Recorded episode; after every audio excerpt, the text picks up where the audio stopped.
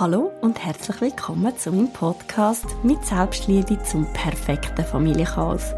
Ich bin der Meinung, dass egal an welchem Punkt wir Frauen stehen im Leben, ab dem Moment, wo wir zum ersten Mal Mami werden, fängt alles wieder bei Null an.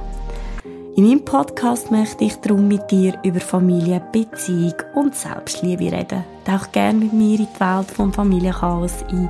Mit viel Witz, Selbstironie und lustigen Momenten zeige ich dir, wie wundervoll, aber auch herausfordernd das Familienleben kann sein.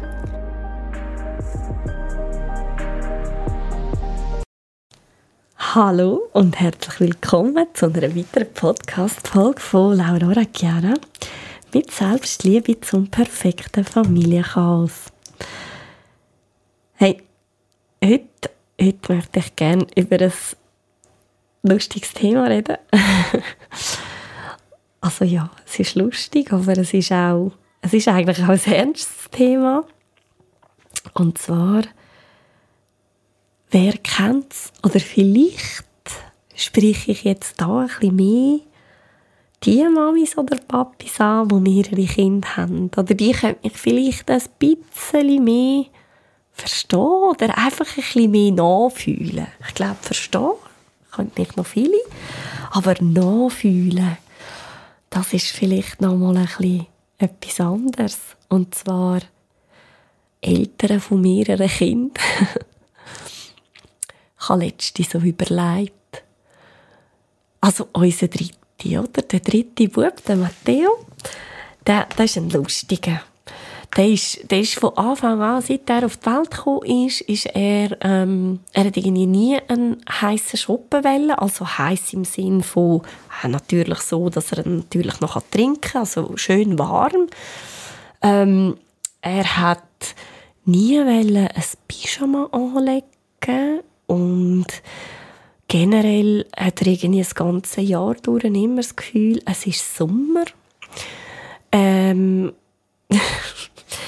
und ja, irgendwie Essen, Essen, das hat er auch erst irgendwie so ein mit sechs oder sieben Monaten mal so richtig wollen.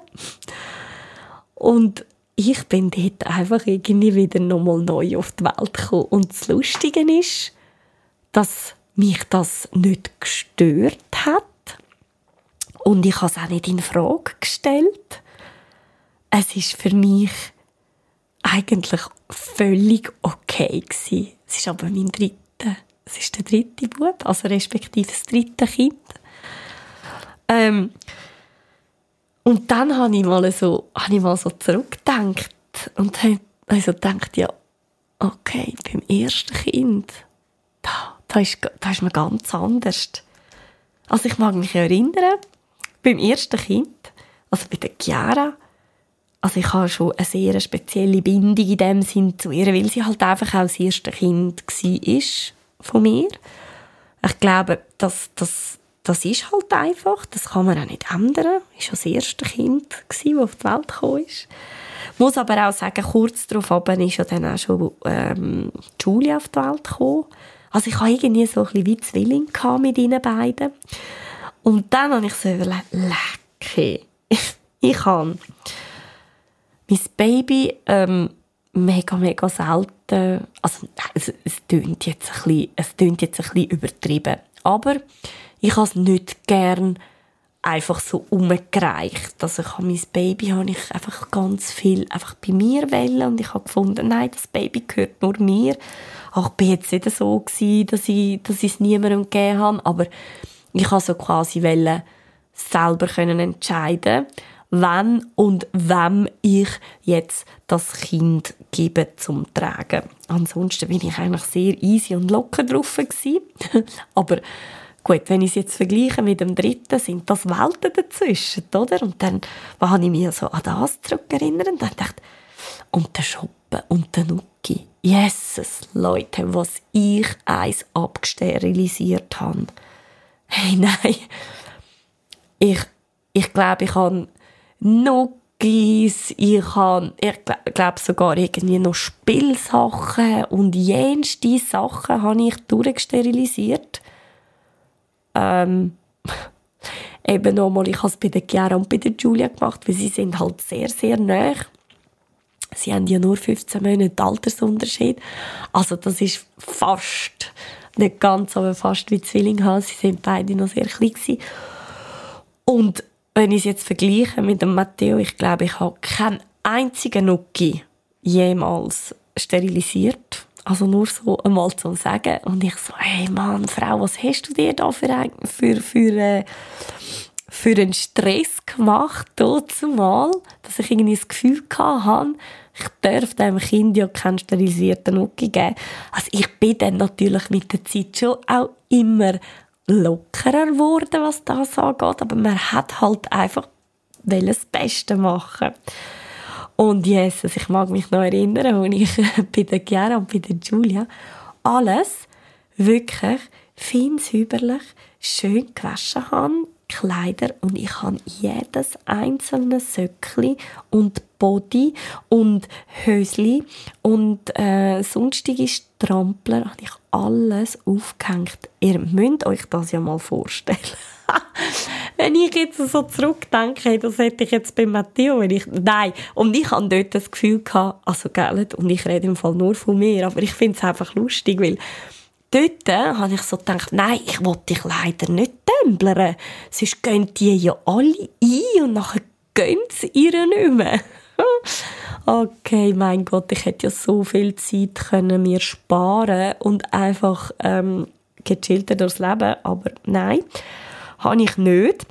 Ähm, ich meine schon nur der Gedanke, ähm, ein, was für ein Windeleimer tut man sich zu, oder? Es gibt ja so die mit den Kassetten drinnen und mit dem Plastik. Hey, aber mit der Zeit hast du dann so viel Windeln, dann denkst du, da gebe ich ja mehr Geld aus als irgendetwas anderes für die Scheisskassette. Und dann, ey, also, der, also das ist eigentlich birrenweich. Also, ich, wenn ich jetzt so zurückdenke, was wir da eins auch an Geld ausgegeben haben für, für die, ähm, für die Windelkassetten, wo man so in den Windeleimer kann reintun kann. Klar, ja, sie verschliessen da natürlich ein bisschen ähm, ja, den Gestank, weil man hat ja dann den Windeleimer im Zimmer. Aber äh, mein Gott, ich, also wenn ich jetzt so zurückdenke, denke ich, ich hätte jetzt wirklich locker noch schnell können auf den Balkon gehen und das dort irgendwie direkt in den Sack rühren. Aber nein, ist okay. Ähm, was ich ja dann auch gewusst habe beim dritten und ich habe mir also kein ähm, Windeleimer mehr zugetan, dann denkst du, nein, was ich jetzt mir dort alles ähm, äh, ja, äh, zugetan habe, wo ich so im Nachhinein beim dritten nie und nimmer daran gedacht hätte, so etwas zu machen. Oder ich mag mich erinnern, wo ich die Mädchen, so das Baden ist einfach so ein tolles Ritual gewesen. und es ist noch so, oh jö, schau mal, es flattert da ein bisschen wie herzig und schau mal da das Entchen und alles und irgendwie hat man so in dieser Zeit so selber mega Freude an diesen Sachen gehabt und wenn ich mir so vorstelle, wie das jetzt mit dem Matteo gelaufen ist, ich meine, er ist einer, er will weder baden noch duschen. Also ich habe mit ihm ein Kind, wo ich einfach muss sagen, hey, Junge, du kannst nicht einfach dich nie waschen. Aber ich habe das so müssen auf ein Minimum reduzieren, dass ich, wenn ich es jetzt mit dem Mädchen vergleiche, muss ich einfach sagen, nein, was habe ich mir dort für, für eben so einen grossen Aufwand gemacht? Und, und jetzt stelle ich den Kleinen einfach mal schnell unter die Dusche und bin einfach mal froh, wenn er irgendwie einfach so ein bisschen gewaschen und putzt wird. Also, Welten, Welten dazwischen, oder? Und und, und, und auch so von, von, den, von den ersten Wörtern, wo man so total fasziniert war. Und oh, da oder jetzt hockt mein Kind und es ist so toll. Und wenn man es so vergleicht mit dem dritten, oder jetzt halt auch, wenn man halt ja, vielleicht ist es bei jemandem das zweite, ich weiß es nicht, dann denkst du so, ah oh, geil, es sitzt jetzt, ah oh, wow, es, oh, okay, er läuft ja schon, ja, easy, habe ich voll verpasst. Also ich meine, wenn ich es überlege, wie der Matteo angefangen hat laufen, ähm, ich bin am Essen gsi. Ich bin am Essen, am Esstisch gsi mit dem Mädchen. Wir haben geredet und so. Und es ist ähm, äh, eine Schulfreundin bei uns gsi. Und der Kleine war irgendwie so in der Stube nebendran. Es ist neben uns. Und dann hat er sich ja immer so ein bisschen angezogen und alles. Und dann plötzlich sagt, die, äh, sagt dann ein Mädchen, das bei uns war, schaut mal, der Matteo, er läuft. Und ich schaue über und denke, oh mein Gott, er läuft. also wann genau ist jetzt das passiert? Also mein Gott. Und, und so, und bei den, bei den, bei den ersten zwei ähm, hat man irgendwie schon fast alles ein bisschen protokolliert und, und ist so, so total, äh, es ist auch mega schön, wenn man so zurückdenkt, oder? Es ist ja toll, weil man hat dann wirklich jeden Schritt halt miterlebt, bewusster. Ähm, und würde ich ja jetzt auch nicht missen, aber jetzt beim dritten Kind ist das bei mir gar nicht möglich gewesen, weil das ist gar nicht, das geht gar nicht. Ich habe ja nebendran noch zwei oder ein weiteres Kind auf das ich muss schauen. Also das heißt, ich muss kochen für das Kind. Ich muss schauen, dass es bei Zeiten in die Schule kommt. Je nachdem, ähm, wo ist äh, der Schulartikel, ist der ähm, entsprechend mit dem richtigen gefüllt. Ähm, müssen Sie den Turnsack mitnehmen. In dieser Zeit passiert irgendwie nebendran eine halbe Welt, oder? Ich meine, der Kleine kann man dann irgendwie die ganze Küche ausräumen. Und wo ich bei der Chiara noch gedacht habe, oh mein Gott, ich muss alles richtig gut verschliessen, weißt, mit diesen Verschlüssen und so, wo man eine Schublade gemacht hat. Ich meine, wir haben irgendwie unsere halbe Wohnung zugekleistert von diesen Teils, weil wir gedacht haben, ja, dass sie uns ja nichts aufmacht von den, hey, und wenn ich jetzt das so vergleiche, der, der kann alles und überall aufmachen. Oder auch mit den Spielsachen. Spielsache ist das Beste gewesen, oder? Am Anfang ähm, schaut man ja auch immer, dass, dass so ähm, altersgerechte Spielsachen rumliegen für, für, für die Kleinen. Also damit sie ja nichts verschlucken. Ja, logisch, muss man ja auch. Also man will ja nicht, dass das Kind ähm, sich verschlucken tut. Und ich weiß noch, also da, da bin ich so vorsichtig gewesen, auch bei der Chiara zumal. Und ich mir gedacht, ja, Jesus, nicht, dass sie dann da irgendetwas verpassen oder so. Und, ähm, und bei Matteo ist, äh, ist Playmobil-Zeit und, und Lego Friends äh, bei meinen Mädchen. Und ganz ehrlich, wir haben irgendwie das ganze Haus voll von diesen kleinen Shishi-Legos, die rumgelegen sind. Und er ist natürlich, der ist, er ist der, der einfach alles gefunden hat. Und, äh, oh Wunder, er hat sich nie verschluckt. Im Gegenteil, er hat so vieles auch gelernt in dieser Zeit. Und nicht einmal nur von mir, sondern eben auch von den Schwestern. Und das ist eigentlich mega schön, weil man merkt dann, dass man gewisse Sachen gar nicht mehr so gemacht oder erlebt hat wie beim ersten Kind. Aber man merkt im gleichen Zug eben auch, es wäre eigentlich so viel einfacher gewesen. Oder man hätte, so viel, man hätte sich das Leben so viel einfacher können machen Und ähm, ja, es ist äh, eben, es, es ist schon, er ist zum Beispiel der, er will nie ein Pyjama anlegen. Er hat einfach immer heiß. Und ich, ich hätte das ja, äh, auch wenn wir rausgehen, er will einfach nichts anlegen. Also, ich muss dann wirklich mit ihm diskutieren und dann wirklich einen Kompromiss finden und sagen, hey, Matthias, es ist mir wirklich recht kalt draussen. Wäre nicht schlecht, wenn du im Fall etwas anlegen und so. Und hey, wenn, wenn der das nachher am Schluss nicht anlegen dann, dann denke ich, ja, also, dann musst du es vielleicht einfach selber spüren. Und sind wir mal ehrlich, wegen zwei Sekunden draussen oder auch meinetwegen fünf Minuten draussen, ähm, in der Kälte, ohne Jacke, ein Kind säckelt gerade wieder zurück und findet, es ist kalt, ich will etwas anlegen. Ja, genau das hat er gemacht. Also muss ich sagen, wieso muss ich mein Kind irgendwie, ähm, oder wieso sollte ich jetzt irgendwie stundenlang gefühlt mit ihm diskutieren, wenn ich auch einfach sagen kann, okay, dann gehst du mal ohne raus und dann schaust du mal, wie es ist. Und ja, es hat so einen Moment gegeben, wo er gefunden hat, nein, nein, es ist okay, er fühle sich wohl und er wird, also klar, er redet ja jetzt auch mit drei, oder? Aber, aber gleich. oder, äh, oder das Lustige war auch mit der Chiara, wo, wo wir angefangen haben. Also am Anfang war sie noch bei uns im Beistellbettchen und so gewesen, und man hat sie immer ja, in der Nähe gehabt. Und irgendwann hat man dann mal ja so die Eingewöhnung gemacht, dass sie selber kann einschlafen und nicht bei uns muss übernachten Und tatsächlich, wir haben es geschafft. Also sie hat dann angefangen auch selber zu schlafen und so. Dann ist die zweite auf die Welt gekommen und nachher hat sich irgendwie einfach schon wieder alles, alles hat sich wieder verändert. Am Schluss haben wir einfach nur die Einstellung gehabt, hey, es ist eigentlich so scheißegal, wo die Kinder schlafen. Aber Hauptsache, es schläft.